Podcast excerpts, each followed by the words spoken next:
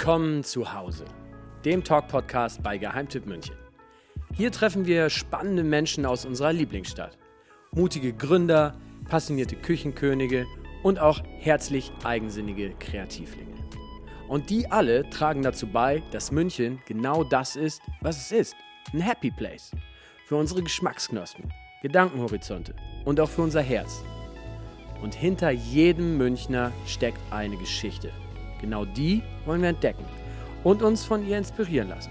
Am besten zusammen mit euch. Auf geht's! Bevor wir aber starten, möchten wir euch den Supporter unserer ersten Folge vorstellen. Wer Geheimtipp München kennt, weiß, wir promoten nur, wohinter wir auch wirklich stehen. Und deswegen sind wir ganz besonders stolz, dass wir für unsere neue Podcast-Reihe ein echtes Münchner Original gewinnen konnten. Das Sporthaus Schuster am Marienplatz liebevoll auch der Schuster genannt, ist die Top-Adresse für Outdoor-Sportausrüstung in München und zwar schon seit 1913. Ein Familiengeschäft in dritter Generation und das heißt ja auch schon mal was. Das sind echte Profis am Werk und denen ist es wichtig, dass ihr mit dem Equipment nach Hause geht, das zu euch und euren Bedürfnissen passt. Also schaut unbedingt mal vorbei. Für unsere Podcast-Hörer der ersten Stunde gibt es sogar einen 10% Gutschein im Schuster Online-Shop einfach den Code Geheimtipp eingeben.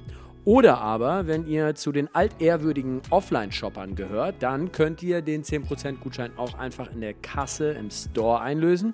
Mehr Infos dazu bekommt ihr auf www.sport-schuster.de slash Geheimtipp. Ganz wichtig mit 2p, sonst kommt ihr nicht so weit. Und wir wünschen euch viel Spaß beim Entdecken und jetzt geht's los mit unserem heutigen Gast.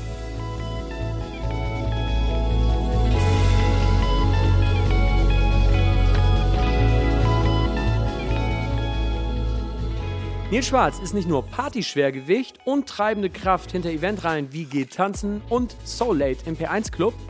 Er ist auch ein professioneller Fotograf und ein ganz schön guter. Hatte zum Beispiel bereits VIP-Größen wie den guten alten Mats Hummels vor der Linse. Was ist da so die Herausforderung, wenn man mit so einem VIP zusammenarbeitet? Ähm, eine ganz andere Frage, die aber zum Beispiel auch behandelt wurde, ist, was den gebürtigen Bayer denn aus Berlin doch wieder zurück nach München gebracht hat.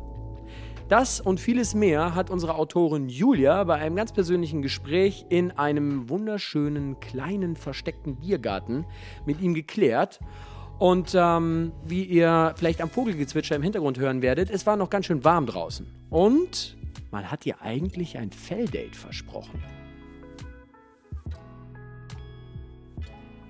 Nils, vielleicht sagst du uns einfach mal, wo sind wir denn jetzt hier und warum sind wir hier? Wir sind hier im Mini-Hofbrauhaus, mitten im Norden vom Englischen Garten und hier gibt es äh, sauguten Schweinebraten für wenig Geld. Und äh, ich bin hier schon seit ich 16 bin, eigentlich immer. Ich kenne auch die ganzen, äh, also den Besitzer und auch die, die vorher hier schon gearbeitet haben und so. Und habe hier schon viele Meetings abgehalten und äh, privat wie geschäftlich. Und ähm, ja, schöner Ort, nice place to be und gut vor allem für, äh, wenn man einen Hund hat, kannst du ihn easy mitbringen und ähm, ist keiner, der sich hier gestört fühlt. Apropos, äh, apropos Hund, äh, du hast jetzt blöderweise deinen Hund vergessen. Wie kann man einen Hund vergessen? Äh, indem man äh, äh, einen Termin vergisst, äh, verplant und plötzlich aufspringen muss und den Hund dann einfach zu Hause sitzen lässt. So, das war so ein bisschen kleiner Unfall, aber nicht so schlimm, weil er gut aufgehoben ist bei Frau und Vater. Insofern. Wie heißt der? Was ist das für ein Hund? Das ist der Paul, das ist ein kleiner Zwergdackel, hat schon einen gewissen Bekanntheitsgrad im Westend, schon, das ruht er schon. Da ist er schon der Größte, also klein, aber groß. Und ähm, ja, wunderschöner kleiner Kerl, kann man auch bei Insta folgen natürlich. Polly, Okay. Polly Brown. Aha. Und ja, ist ganz schön, den zu haben. Seit drei Jahren haben wir den jetzt. Ja. Ähm, kommen wir doch mal zu dir, bevor wir vielleicht mehr näher zu deinem Hund kommen, zu dem Instagram-Star. Wenn dein Name ein Buchtitel wäre, wie wäre denn da die Subheadline? Nils Schwarz, slash, wie geht's weiter? Oh. Äh. Ha, gute Frage. Äh, einer, der viel machte, vielleicht. Oder er hat, er hat, auf jeden Fall hat er alles versucht. Oder er hat wenigstens alles versucht. Nils Schwarz, er hat wenigstens alles versucht. Ja, oder sowas in der Art, ja. Kann man so sagen. Oder er hat alles versucht. Wieso? Also ich weiß ja noch nicht, wie es ausgeht, so, aber wenn ich jetzt, keine Ahnung, wenn ich jetzt nicht irgendwann in den nächsten 20 Jahren Millionär bin, habe ich auf jeden Fall fast alles versucht. So. Dann hörst du auf, oder was, wenn du, wenn du Millionär wirst? Nee, dann ziehe ich auf die Insel, dann ziehe ich nach Griechenland und äh, mache da irgendeinen kleinen Laden auf. So. Was kann man da kaufen? Äh, das weiß ich noch nicht. Gastronomisch will ich eigentlich nichts machen, weil da bin ich jetzt eh schon viel zu weit involviert und das ist nicht so das, was so mein Lebensziel ist, in einer Bar zu stehen und die Bar zu schmeißen, auch wenn ich es vielleicht könnte. Aber ähm, ich weiß es noch nicht. Nee, also gibt ja viele Möglichkeiten. Natürlich auch mit Foto kombinierbar und so kann man auch viel machen. So mit Open-Air-Studios auf der Insel und so. Da ist immer schönes Wetter, immer. Insofern Ja, ja, ist auch immer schönes Wetter in München, oder? nicht, nicht vergleichbar. Du hast halt einfach eine Sicherheit von fünf Monaten, wo es nicht mal regnet. Also du hast immer blauen Himmel, das heißt so zum Foto produzieren ist halt schon perfekt. Du hast es gerade schon angedeutet, du hast auf jeden Fall, äh, machst, machst in Fotos und in weitesten Sinne Gastro. Ähm, wenn du beschreiben solltest, was du beruflich machst, was würdest du dann sagen? Also in erster Linie bin ich Fotograf und äh, bin ganz äh, viel im Porträtbereich unterwegs und im People- und Lifestyle-Bereich. Und äh, irgendwann in meiner Jugend habe ich angefangen, Veranstaltungen zu machen. Und da hänge ich halt jetzt drin, ob ich äh, will oder nicht. Da komme ich auch nicht so einfach raus. Hänge ich da jetzt schon drin seitdem. Jetzt bin ich 33, also schon lange. Und irgendwann ist halt aus äh, Spaß halt Business geworden und jetzt ist halt einfach so ein Neben Nebenbusiness, kann man sagen. Und äh, warum München? Was verbindet dich mit München? Ja, einmal ist das hier meine Hut. Ich bin hier, bin zwar in Landshut geboren, aber bin schon seit ich eineinhalb bin, bin ich schon in München. Und du, hier, hier geht halt alles. Also hier Netzwerk ist natürlich krass hier. Und dadurch, dass es so überschaubar ist, äh, funktioniert es auch. Also man weiß, in jedem Bereich hat man seine Leute und das ist eigentlich so der Hauptgrund. Und inzwischen, also ich war auch ganz lange Münchner Gegner, München Gegner natürlich. Echt, ja? Wieso? Ja, weil es halt schon recht äh, kleinlich, äh, klein, wie kann man sagen, nicht kleinlich, sondern äh, Klein, geistig vielleicht? äh, ja, bisschen kleingeistig manchmal ist, bisschen konservativ und ähm, Mai halt nicht, war nicht wirklich offen für neue Sachen, sondern alles war so ein bisschen traditionsbewusst und alles sollte so bleiben, wie es ist und so. Aber das hat sich auf jeden Fall äh, in den letzten fünf Jahren so ziemlich geändert. So. Und also meiner Meinung nach äh, vor allem halt mit, dem, mit der Isar, so mit der Renaturalisierung und dass das jetzt einfach so ein Strandbad ist, damit hat sich irgendwie die ganze Stadt so ein bisschen geöffnet und verändert. Und natürlich auch, was auch krass ist, dass ähm, einfach äh, also die Mischung der Leute halt extrem krass geworden ist. Also es ist viel großstädtischer geworden, als es jemals war. So kann man sagen, weil man vor zehn Jahren bist in der U6 gesessen und hast wirklich keinen einzigen Schwarzen gesehen, keinen einzigen. Und wenn einer da war, wusste jeder, dass da einer ist. Und das ist halt jetzt alles relativiert und ist halt schon schön. Finde ich echt cool. Und auch, und auch, dass die Stadt viel offener ist für verschiedene Projekte. Und man sieht ja, es gibt viele, viel Open Air, viele Sachen tagsüber und so. Also das Angebot ist krass gestiegen. Und die Leute sind entspannter geworden, weil sie sich mehr daran gewöhnt haben, dass äh, Leute auch woanders herkommen und Sachen machen wollen zum Beispiel. Ja. Ähm, du hast vorhin gesagt, irgendwie, äh, du, früher war das irgendwie anders. Also gab es da irgendwie eine Zeit lang, wo du ernsthaft überlegt hast, so, ich muss hier weg? Auf jeden Fall. Also ich, hab, äh, ich war auch schon, also ich bin direkt mit 18 bin ich abgehauen und bin direkt, war für ein Jahr in Australien, so Backpacking und Arbeiten und Zeug. Also das war schon wichtig. Das war eigentlich so der wichtigste Move in meiner ganzen Jugend so, dass ich dieses Jahr halt komplett alleine weg bin. Und dann bin ich halt immer wieder, also habe ich es nochmal nachfolgen lassen, mit da nochmal drei Monate weg, da nochmal drei Monate. Und, äh, und dann habe ich mich schwer verliebt und äh, bin dann quasi zu meiner Frau nach Berlin getravelt und hatte dort so offiziell meinen Hauptwohnsitz, aber ich war trotzdem sehr oft hier, aufgrund meiner Tochter, aufgrund von Arbeit natürlich und bin sehr viel getingelt über zwei Jahre. Und dann haben wir beschlossen, ähm, Berlin passt, jetzt machen wir wieder München. Und es war die beste Entscheidung, also für mich und für meine Frau auch. Und weil hier geht halt einfach was, wenn du schon dein Netzwerk hast. Ja. Ähm, das hast du vorhin gesagt, es verändert sich hier viel äh, in München und so. Ähm, die Stadt und äh, die Menschen sind viel offener. Ähm, kann ich mir vorstellen, bei jemandem, der ähm, Partys aus dem Boden stampft oder Partyreihen, da ist man schon auf eine gewisse Offenheit äh, angewiesen, oder? Wie Auf leicht, jeden Fall, Wie leicht ist Fall. es hier in, in München, äh, so eine Partyreihe an den Start zu bringen oder wie schwer? Ähm, das ist, äh, wenn man eine gute Idee hat, die nicht schon komplett ausgelutscht ist und natürlich auch, wie gesagt, sein Netzwerk hat und seine äh, Leute hat, die einem folgen, ist es nur nicht schwer. würde ich sagen. Aber man braucht halt echt die Idee und am besten du machst was, was es gerade hier noch nicht so gibt oder was noch nicht so groß ist. Und dadurch, dass das Angebot überschaubar ist, äh, glaube ich, kann man hier schon relativ easy coole Sachen machen. So. Ähm, die aktuelle Partyreihe geht tanzen. Ähm, mit was für einer Idee seid ihr da angetreten? Was, ist, was soll der schon, Vibe sein? Das ist fast schon, äh, fast schon schwierig zu sagen, weil eigentlich ist es wirklich an, aus einer finanziellen Not entstanden, weil wir halt ähm, Geld reinbringen mussten in meine, in meine Eventfirma. Okay. Und ähm, daraufhin haben wir gesagt, wir müssen irgendeine Veranstaltung machen. Und dann habe ich, dann bin ich wieder von mir ausgegangen, habe mir gedacht, cool, was mag ich, was gefällt mir nicht jetzt gucken, was ist gerade in oder so, sondern was taugt mir. Und mir taugt es einfach, ähm, wenn die Musik äh, gemischt ist. Ich mag, wenn die Musik hohe Qualität, einen hohen Qualitätsanspruch an der Musik. Und dann habe ich mir gedacht, alles klar, tanzen tue ich auch gerne. Die Leute wollen tanzen, die Leute wollen Funk hören, die Leute wollen Soul hören, die Leute wollen alten Hip-Hop hören. In meinem Alter die Leute vor allem, weil ich natürlich von mir ausgehe und jetzt nicht für die 20-Jährigen arbeite. So. Nochmal für alle, die es nicht wissen, wie alt bist du? 33. Und, ähm, und, ja, und so bin ich davon ausgegangen. Und das Ziel war eben, alt und jung zu mischen mit Musik, die alt und jung geil finden. Ja. Und das hat super funktioniert. Also es ist auch völlig, hat, die erste Veranstaltung ist völlig, äh, also haben wir überhaupt nicht mit gerechnet. Wir haben mit 200 Leuten gerechnet und waren halt 500 Leute da. Und es war halt schon echt fett und es hat sich schnell rumgesprochen und dann haben wir gesagt, okay, alles klar, da bleiben wir jetzt dran an der Veranstaltungsreihe. Und was ist mit dem Claim, den ihr ja auch habt, äh, so nach dem Motto im übertragenen Sinne Come as you are? Ist das irgendwie was? Ähm, Das soll heißen, dass, es, äh, dass die Türpolitik dort nicht so ist wie halt in, inzwischen auch in München in so vielen Läden, dass die Türsteher halt sagen, hey, sorry, du passt hier überhaupt nicht rein, das gibt's halt nicht. Also wenn du nicht völlig betrunken bist und ein Arschloch bist, dann kommst du auch safe rein. Und egal auch wie alt du bist, wenn da der heißt nicht, hey, sorry, du bist hier ein bisschen fehl am Platz, weil du zu alt bist oder so, das gibt's halt nicht.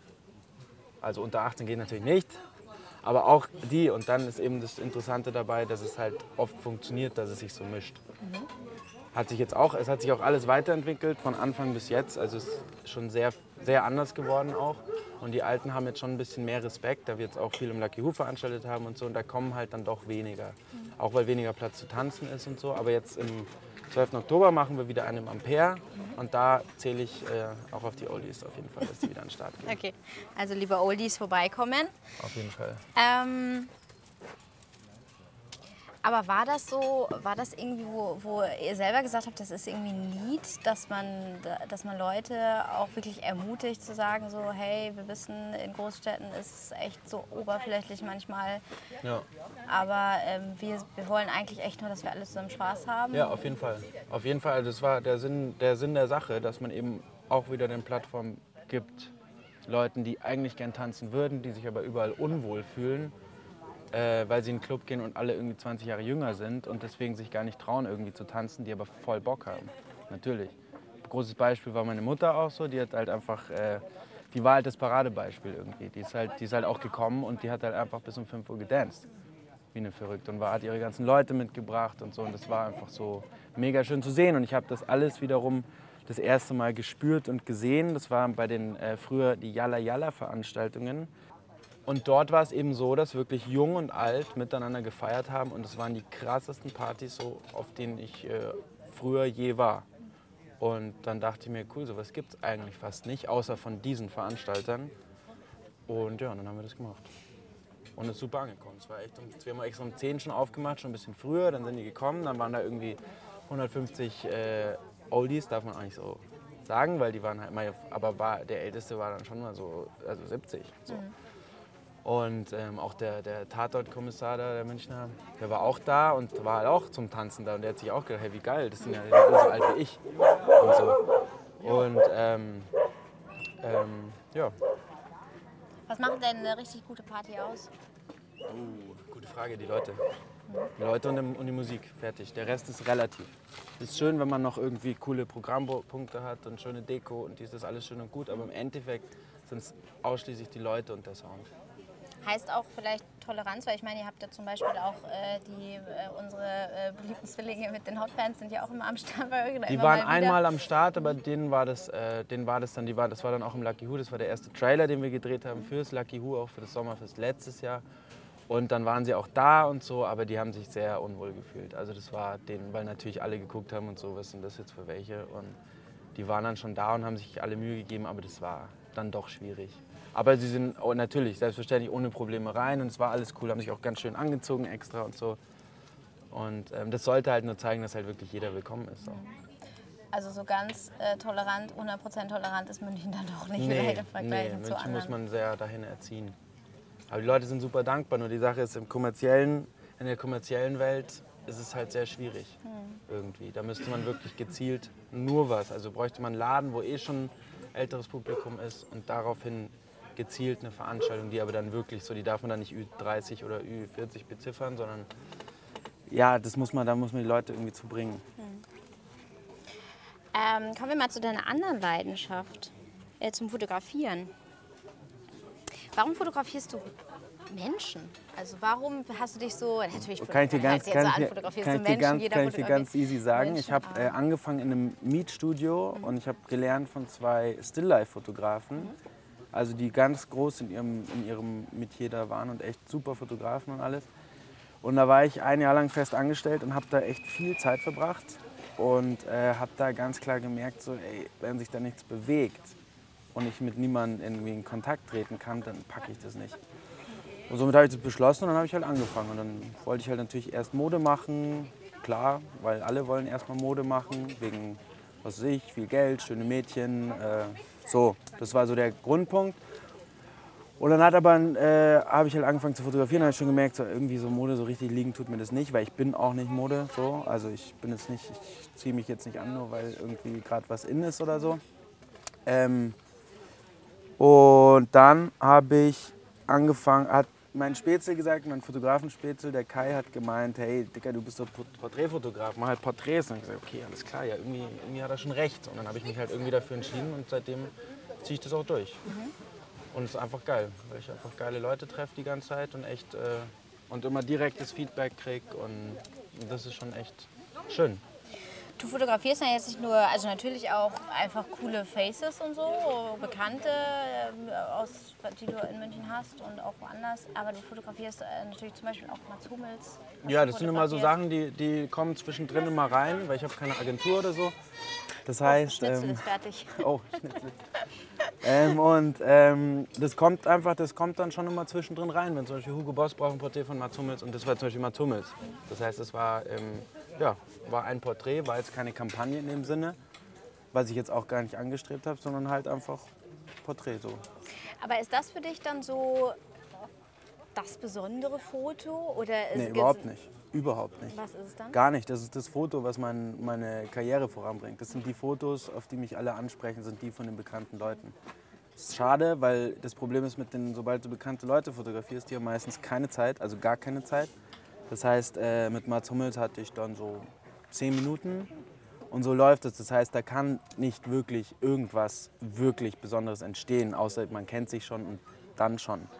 Aber wenn ich ihm jetzt gesagt, wenn ich jetzt ein paar Tools dabei gehabt hätte und gesagt, okay, komm, Mats, äh, kannst du mal bitte die Sonnenbrille oder das Hütchen aufsetzen oder so. Und er sagt, ja, Logo, Mann, für dich tue ich alles. Super, dann hast du es so. Aber äh, dadurch, dass bekannte Leute meistens keine Zeit haben, ist es sehr schwierig, da jetzt das Foto zu machen. Ja, also die richtig geilen Fotos, die ich wirklich liebe, die kriege ich mit Leuten, mit denen ich Zeit habe. So, wo keine Agenturen dahinter stecken, sondern eher so Faces einfach.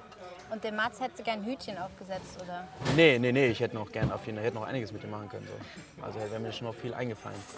Wobei es halt auch, ja, am, im besten Fall wäre, man arbeitet privat mit denen und man nimmt sich zwei, drei Stunden Zeit und arbeitet ein kleines Konzept aus, wie man was Besonderes draus macht. So, dass man ihn fotografiert, wie, wie er sich selber vielleicht noch nicht gesehen hat, aber wo er mal gedacht hat, hey, irgendwie, das wäre auch ganz cool. So. Man sieht äh, auf deinen Fotos auch, also wie du gerade sagst, es ist auch ganz viel inszeniert und so. Ne? Also du überlegst dir natürlich Bildkompositionen, hast du nicht gesehen, du arbeitest auch mit Requisiten. Ich erinnere mich zum Beispiel an ein Foto von jemandem, der an einem Tisch sitzt, hat ein Zebra im Hintergrund und vor ihm ist ein Buch. Was steht da drauf? Ich habe es gerade nicht. Storyteller. Ja, genau, Storyteller. Ja. Ist, das, war, äh, ist das ein Bekannter, der... äh, Das ist äh, ein bekannter Rapper auch, der hat da gerade sein Album rausgebracht und hat halt schöne Fotos gebraucht. Und dann haben wir uns noch eine Location angeschaut und das war dann so, das haben wir uns dann so zusammengebastelt sozusagen. Aber der Storyteller hat dann im weitesten Sinne, hat das, also haben solche, weiß ich eigentlich fragen will, haben solche Kulissen dann irgendwie eine Bedeutung oder ist es einfach so, so ah, guck mal hier nur das Zebra, das sieht an. lustig aus. Kommt drauf an. Also es kommt ganz drauf an, was man halt plant so. Also man kann sich viel Gedanken um ein Foto machen und man kann, äh, man kann improvisieren. Und meistens ist das Improvisierte geiler. Außer, also ist was anderes, wenn du jetzt sagst, du hast das Bild schon fertig im Kopf und du arbeitest an dem Bild und dann bist du drei Stunden an einem Bild und das ist natürlich auch geil, weil du dann genau das kriegst, was du dir vorgestellt hast und es auch noch funktioniert, dann ist schon super. Aber die spontanen Sachen sind schon cool. Also wenn du so Porträts von ganz berühmten Fotografen siehst, wenn die äh, Darsteller irgendwas Verrücktes machen oder so, das ist, kann mir keiner erzählen, dass das von Anfang an der Plan war. So. Also ich glaube, das ist sehr viel Improvisation und das macht es eigentlich aus. So. Du hast gerade gesagt, das Bild, wenn das, dann funktioniert das Bild, aber wann funktioniert ein Bild für dich? Ah, ich schaue es an und spüre was dabei. Dann hat es funktioniert. Wenn ich es anschaue und mir denke so, okay, also so ist ganz viel in der Modefotografie so, dass du die Bilder anschaust und denkst dir, jo, das haben wir auch schon mal, haben wir schon mal gesehen. gesehen. Ja. Das ist so, was mich halt so. Also sobald ich was spüre bei einem Bild, dann äh, ich, hat der Fotograf eigentlich schon gewonnen. Ja. Egal in welchem Bereich. Oder es ist halt so ästhetisch und es ist so sauber von allem, von der Retusche, vom Licht, alles. Dann ist natürlich auch, auch geil. So. Ähm, und was würdest du sagen, was, was ist irgendwie, weil du hast ja immer eigentlich ein Gesicht im Bild, was ist irgendwie das Besonderste in einem, Bild, in einem Gesicht? Wenn, wenn ich jetzt eine Sache zuhalten müsste, Nase, Augen, Mund, was, was würdest du sagen, das muss immer, das muss man sehen? Wow. Das erzählt irgendwie, das, wenn, wenn ich ein Bild habe und will eine Emotion rüberbringen, was ist, sind es die Augen immer? Oder das kann ich dir so nicht sagen, weil du kannst nicht die einzelnen Körperteile da benutzen. Aber wenn du es schaffst, in einem Bild, also jetzt vor allem bei Schauspielporträts und so, ist es halt krass, wenn du schaffst, ein Bild zu haben, wo einfach auch für den, der fotografiert worden ist, nichts ist. Also so diese pure Reinheit, diese pure, dass so gar nichts gespielt ist, sondern du hast genau den Moment, wo er einfach da guckt und einfach wie als wenn er gerade aufwacht oder so. Du wachst auf und der Blick, wo noch gar nichts ist, wo noch alles sauber ist und also das sind so, das sind eigentlich die schönsten Bilder, finde ich. So. Also unvoreingenommen, echt. Jo. Ohne Reflexion vielleicht über einen selber sowas, ja? Ja. Mhm. Okay. Wen würdest du super gerne mal fotografieren, der es noch nicht zu dir geschafft hat also mein, mein Ziel so seit Jahren war natürlich, ich wollte unbedingt einmal in meinem Leben äh, mit Franck Ribéry arbeiten so. Einfach nur, weil ich den einfach, glaube ich, so geil fotografieren könnte. So, äh, also haben, haben wir schon viele gemacht, aber ich habe da noch so eine, also ich würde ihn noch mal, also den würde ich wahnsinnig gern fotografieren, einfach weil sein Gesicht halt und natürlich sein Status und die Kombination ist halt einfach, liebe ich einfach. Das Ghetto Kid ist einfach jetzt Multi so und halt einer der krassesten Fußballer gewesen. Wie würdest du ihn inszenieren? Ach, nur, nur Kopf und äh, leicht weitwinklig und hartes Licht, harte Kanten. Ich habe schon, das Bild ist schon fertig, so dunkler Hintergrund. Du hast schon eine Vision, ja? Auf jeden Fall. Was ist denn äh, von deinen Bildern oder von den Leuten, die du bisher fotografiert hast, äh, was ist denn so? Gibt es da irgendwie ein Lieblingsbild oder irgendwie. Boah, das kannst du, ich glaube, das kannst du keinen Fotografen fragen. Mhm. Immer höchst selbstkritisch, eigentlich nie zufrieden. Echt? Ja, ja auf jeden Fall. Auf jeden Fall. Du wirkst gar nicht so kritisch. Doch, doch, natürlich. Inwiefern? Ich bemühe, ich bemühe mich natürlich, dass das sich alles, dass ich auch sicherer bin, welches Bild ist das Bild und so. Da bemüht man sich natürlich schon ordentlich, aber es ist nie fertig so. Also ich mache meine Website fertig und will eigentlich schon wieder was ganz anderes. So. Ist aber, glaube ich, gut und normal. Und wer sagt, äh, ich habe die geilsten Bilder der Welt, schau dir das an, der hat es meistens, finde ich, nicht raus. Also eine gewisse Art von Selbstkritik äh, gehört zum Künstler dazu. Ich glaube, ja. Ich glaube, das ist das Einzige, was ein Künstler weiterbringt. So. Würdest du dich als Künstler schon auch bezeichnen, oder? Äh, hier und da. Also kann ich so, ich, ich sage jetzt nicht, ich bin der Künstler, weil dazu mache ich äh, keine oder wenige Ausstellungen so. Und ich finde, das gehört auf jeden Fall dazu für einen Fotokünstler, dass er viel ausstellt und viel halt auch seine Bilder wirklich verkauft, die er privat, also in seinem künstlerischen Tun quasi erstellt hat. So. Ähm, und dadurch, dass natürlich 80 Prozent meiner Jobs Jobs sind Handwerkjobs, kann ich sagen so, ähm, würde ich sagen, ich bin Künstler, aber ich äh, bin nicht der Künstler. So. Also ich bin Künstler, Handwerker, auf jeden Fall beides. Ähm, das mit den, mit den Partys, wie geht das einher? Ist das irgendwie, würdest du sagen, das ist das zweite Standbein oder ist es, ähm, ja, ist, sind da vielleicht sogar Parallelen? Weil da sind, also ich, ich verbinde es auch natürlich äh, ziemlich. Ähm, indem wir halt ganz oft Foto mit äh, Grafiken kombinieren. Also wir machen extra Fotoshootings für die Partys und so und somit kombinieren wir das krass. Aber es ist auf jeden Fall, es ist schon eine Art zweites Standbein auf jeden Fall. Aber das mache ich halt so, das, ich kann damit einfach nicht aufhören. Also sobald mir eine Gelegenheit geboten wird und am besten jemand sagt, hey, kannst du dir mal was überlegen, äh, dann brenne ich und da kann ich nichts, da kann ich mich nicht stoppen, ob ich will oder nicht. Und wenn mir was zu stressig wird, was auch in der Vergangenheit sehr oft der Fall war, dann wird das halt auch rigoros äh, wieder gekickt. Was am Anfang auch nicht ging, weil du denkst ja immer, du musst alles durchziehen, du musst es zu Ende bringen, du musst es auf Teufel komm raus erfolgreich machen und so. Und es hat aber auf Dauer nicht, äh, nicht gut getan und das habe ich alles gekickt. Ja. Du hast es vorhin schon mal angedeutet. Du hast äh, eigentlich, äh, eure Partys sind aus der Not heraus entstanden. Nicht alle, die da, die Ja. jetzt speziell. Ja. Also geht tanzen ist ganz witzig, das ist aus der, aus der, ja, aus der Not entstanden. Und das kam im Titel halt her, weil der Titel halt, ich wollte was Deutsches und ich wollte jemanden auffordern. Und dann war geht tanzen so auf, auf dem, du, ist ja easy. Ich meine, einfacher geht's ja nicht. Und jeder denkt, aber das halt als Name zu machen, ist halt schon cool. Einfach mal nicht fancy, sondern sagen, wie es ist, gell? Ja, richtig, richtig. Ähm, aber wenn man dich so mitkriegt und so, worauf ich hinaus will, ist, äh, du, du äh, wirkst halt total wie so ein krasser Sunnyboy, als ob du irgendwie, äh, guck mal, irgendwie, was du alles geschafft hast. Du bist Fotograf, machst, machst Fotos von bekannten Leuten und hast irgendwie die eine oder andere Partyreihe jetzt schon an den Start gebracht und bist irgendwie Eventveranstalter, machst einen total happy, clappy Eindruck. Das ist schön. Das freut mich. bist immer am Strahlen, wenn man dich sieht. Aber ähm, da, da gab es gab's doch schon mal irgendwie auf dem Weg dahin irgendwie, wenn du sagst, irgendwie, ja, da sind auch schon Sachen aus der Not heraus entstanden. Auf jeden Inwieweit Fall. ist der Nils Schwarz auch ein Krisenmanager? Ja, auf jeden Fall. Also es sind ganz viele äh, Veranstaltungen, die man äh, gestartet hat, äh, von denen man das und das erwartet hat, die haben halt auch nicht funktioniert. Also dann kommen halt anstatt 300 Leute, die du oder 200 Leute, die du allein brauchst, kommen dann 100 Leute und du weißt nicht, woran es liegt und fängst dann wirst dann selbstkritisch und dann kriegst du schon mal kurz die Krise und fragst dich schon, ist das das Richtige, was ich da mache oder halt nicht. Ähm, nee, ich habe auf jeden Fall äh, sehr viel auf die Fresse gekriegt schon, sehr viel. Okay. Ja. Vielleicht ist das ein guter Subtitle für dein Buch. Ich habe schon sehr viel auf die Fresse gekriegt. Der auf die Fresse kriegt. Ja, Logo. Ja, aber halt immer wieder dann doch irgendwo aufgestanden. So. Also immer doch weitergemacht. Und, so. und ich habe das Gefühl, so jetzt langsam, nach über zehn Jahren, äh, jetzt zahlt sich auch, also finanziell und auch vom Feedback her und die Leute, die auf einen zukommen, das zahlt sich halt jetzt langsam aus. Wo das hinführt, kann ich nicht sagen. Keine Ahnung, vielleicht höre ich auch nächstes Jahr auf mit den Veranstaltungen, kann auch sein. Weil Foto ist mir auf jeden Fall wichtiger, macht mir mehr Spaß und du bist nicht abhängig von allen anderen. Und bei Partys bist du halt abhängig von deinem Publikum, von der Location, von allem eigentlich. Eine Stimmung. Ja, Äh, jetzt ist ja, also die Parallele ist ja definitiv Foto und auch Partys ist ja immer mit Menschen zu tun, ne? ja. Kannst du auch mal alleine sein? Natürlich. Ich liebe es. Warum, was liebst du daran? Ich liebe es. Äh, Entschuldigung, allein zu sein ist das Kein aller. Ding. Ich finde, da können wir mal anstoßen jetzt. Prost. Prost. Prost. nee, also ähm,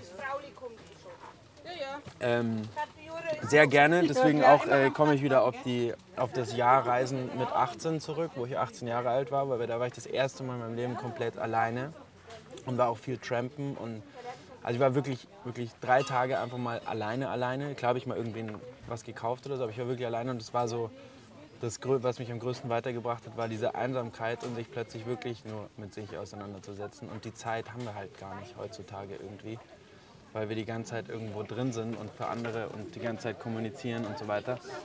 Und das war schon schön und es ist jetzt heutzutage sau schwierig, so wirklich richtig allein zu sein. Und so richtig, wirklich nur für sich zu sein, das muss man echt lernen. Und ich glaube, das ist ein Riesenprozess. Und es kann auch sein, dass das erst so äh, im höheren Alter dann irgendwie kommt. Dass man wirklich sagt, so hey, ich bin jetzt einfach mal zwei Tage nicht da. Und so. Aber warum? Was ist daran gut? Was hast du daraus gezogen? Äh, das hat mich halt zu mir selber, bringt einen halt zu einem selber. Und man macht sich ganz andere Gedanken, die du halt so im Alltag dir machst. Und ähm, ich finde es auch wichtig, weil manche können gar nicht allein sein und das tut mir schon immer fast leid, wenn derjenige halt einfach immer jemanden braucht, der ihn irgendwie so seelisch backupt sozusagen. Also ich finde es ganz wichtig, dass man immer wieder seine Zeit für sich nimmt. Was glaubst du, warum gibt es Menschen, die nicht alleine sein können? weil sie es nie gelernt haben. Ich hätte es auch nicht gelernt, wenn ich nicht äh, mal so richtig einsam gewesen wäre, dann hätte ich es auch nicht gelernt. Also wenn ich, deswegen sage ich ja, diese, dieses Jahr, das ich da gemacht habe, das war so der Ausschlagpunkt zu allem. Das war so wichtig wie nichts anderes eigentlich. Schlussfolge folgert, verstehe ich da so raus, wenn du mal mit dir Zeit irgendwie auf dich selber äh, verbringst oder mit dir selber verbringst, merkst du, dass du dich auf dich selber vielleicht verlassen kannst, du dir selber genug bist und dann hast du so viel Base, um irgendwie alles anzupacken? Ja. Also so kann man es sagen. Hab ich bin, das schön für dich Das hast du sehr schön gesagt, auf jeden Fall. Also das Da kann man so natürlich nicht sagen, weil natürlich äh, ich ja auch jetzt so mehr oder weniger, äh, also was ist mehr oder weniger, ich habe Familie, ich habe meine Frau, mit der ich verheiratet bin, ich habe meinen Dackel, ich habe mein Töchterchen, den du heute vergessen den hast. ich heute vergessen habe. so und ich sehr habe mein, liebst du ihn? ja, und ich habe meine Tochter und insofern so dieses komplett alleine sein, das, das bin ich einfach nicht mehr und das ist auch gut so. Also ist auch schön, ich bin auch froh, froh um alles, was ich habe. Und trotzdem gibt es halt, also jetzt war ich halt, war Beispiel jetzt eine Woche wieder in Berlin und da war ich im Endeffekt, klar habe ich Leute getroffen, aber ich war ganz alleine und es war wieder so balsam für die Seele, weil ich halt einfach walten konnte, wonach mir der Schnabel gewachsen ist. Wohin geht's denn? Also was ist, was ist, gibt es irgendwas, was du noch anpacken möchtest? Wir haben schon gehört, deine, die nächste Party ist auf jeden Fall wann im Ampere? Am 12. Oktober. Da kommt die letzte, also eigentlich wahrscheinlich die letzte geht tanzen für dieses Jahr. Und die soll nochmal, also wir wollen es auch nochmal wissen, weil das im Lucky Who ist jetzt bombastisch gut gelaufen und das Feedback war super und die Leute waren happy und alles. Und auch das Lucky Who war sehr happy und jetzt wollen wir es nochmal im Ampere probieren, weil wir sind ja extra aus dem Ampere raus, weil es halt einfach sauschwierig war, immer die Leute dorthin zu ziehen.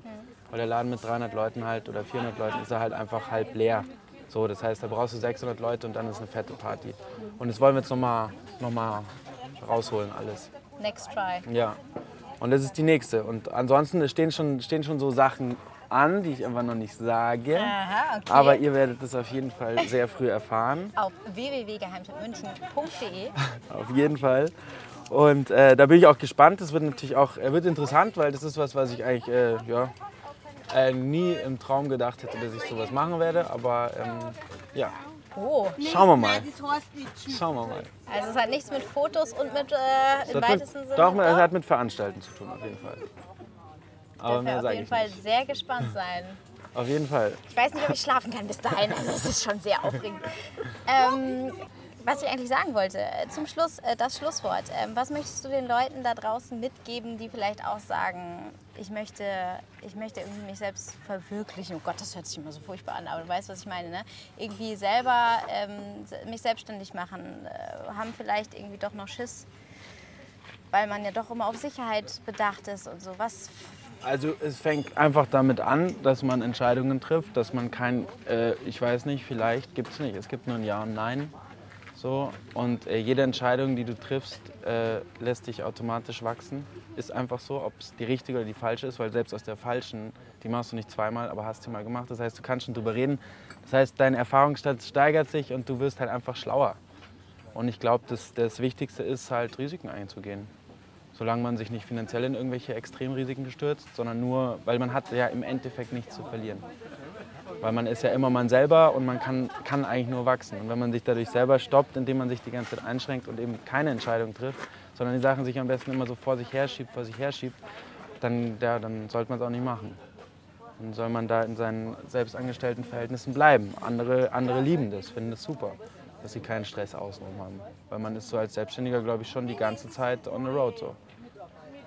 Da muss man eben lernen, sich diese Zeiten zu nehmen, wo man einfach alles hinter sich lassen kann. Aber das lernt man, denke ich. Also das ist so eigentlich so die Message, die ich da rausbringen will, ist, triff eine Entscheidung. Und wenn du nicht, sie selber nicht treffen kannst, dann schmeiß eine Münze, die hat zwei Seiten, eine davon ist es halt so. Nils Schwarz, der, der alles versucht hat. Dankeschön.